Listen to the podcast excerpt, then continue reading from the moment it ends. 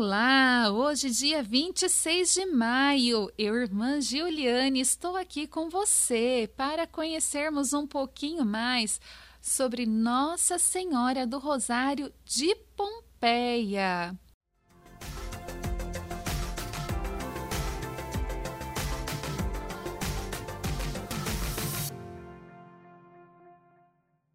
Jovem italiano chamado Bartolo Longo foi contratado pela condessa de Fusco, Mariana Fernanaro, como administrador de um de seus terrenos no Vale da Pompeia.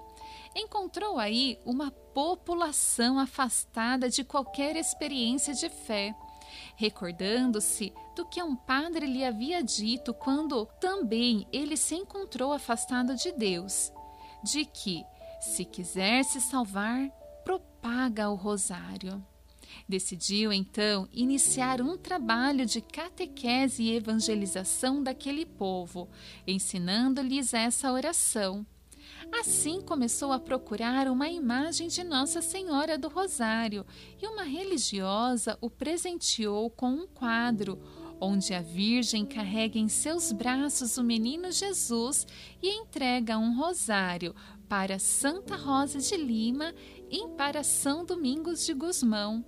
O bispo de Nola, Dom José Formizano, impressionado com a conversão do povo através do rosário, incentivou a construção de uma nova igreja mais próxima do local, que a oração do Santo Terço nos aproxime sempre mais de Maria e que por sua intercessão possamos nos assemelhar sempre mais ao Cristo.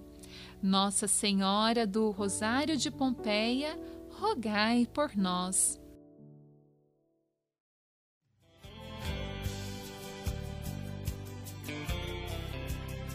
Minha mãe, Nossa Senhora, somos todos filhos seus. Todas as nossas senhoras são a mesma mãe de Deus.